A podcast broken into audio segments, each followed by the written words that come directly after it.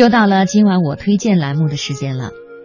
接下来我们请出责任编辑陈磊来分享他推荐的这篇文章。面对一个突然而至的空鸟笼，你会干嘛？养鸟还是送人呢？很少有人会把一个空的鸟笼摆在家里，即使自己看着不碍眼，也招架不住别人的一再询问：怎么不养鸟呢？鸟笼效应说的就是这个很有意思的现象。如果一个人买了一个空的鸟笼放在自己家的客厅里，过一段时间，他一般会丢掉这个鸟笼，或者买一只鸟回来养。这是因为买一只鸟或者丢掉鸟笼，都比解释为什么有一只空鸟笼要简便得多。我的朋友呢就是如此，他的困扰啊源于一个鱼缸。今晚我推荐我们来说说这个鱼缸的故事。其实生活当中有很多东西真的可以不要。减负会让你更加快乐。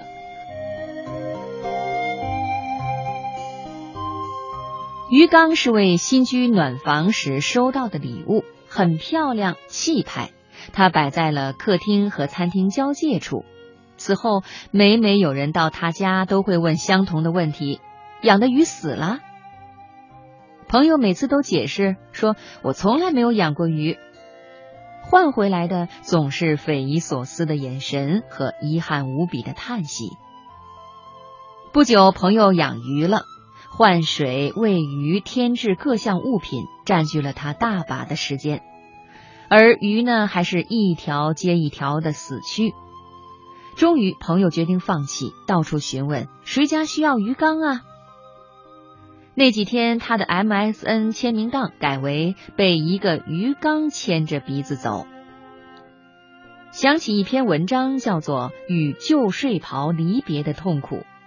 情节是这样的：有一天，作者的朋友送给他一件质地精良、图案高雅的酒红色睡袍，他非常喜欢，穿着华贵的睡袍在家里找开了感觉。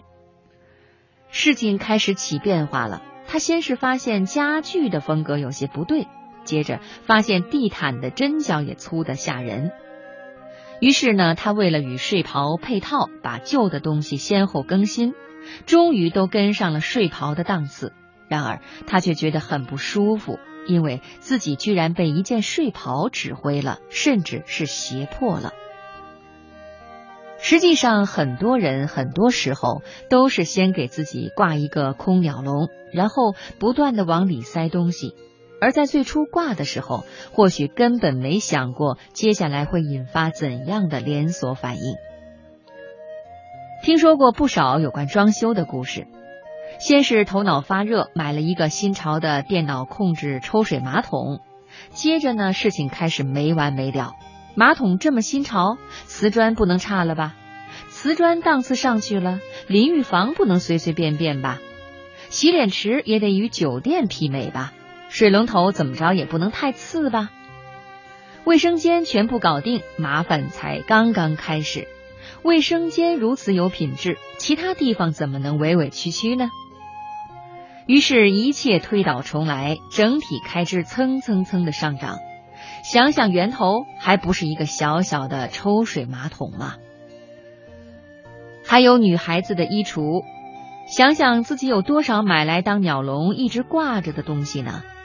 那件价值不菲的大衣，一时冲动头脑发热，把心狠了又狠买下来，却因为里面的衣服总是达不到它的档次风格，怎么也穿不出去。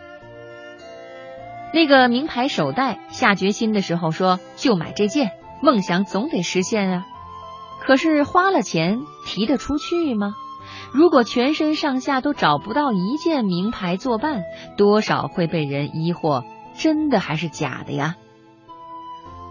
先在自己的心头挂上这么一只鸟笼，然后因为要与之匹配，我们不断的往里填东西。直到有一天筋疲力尽，大叹不止。生活中的事件不是比比皆是吗？比如一个空花瓶，男友送你一束漂亮的花，你无处安放，拿着花，鱼戏莲叶东，鱼戏莲叶西，鱼戏莲叶南，鱼戏莲叶北，最后终于决定穿戴整齐，下楼去花店买个花瓶。从此男友遭殃了。为了不让这花瓶空着，男友必须隔几天就执行送花义务，不然的话，花瓶空着多可惜呀。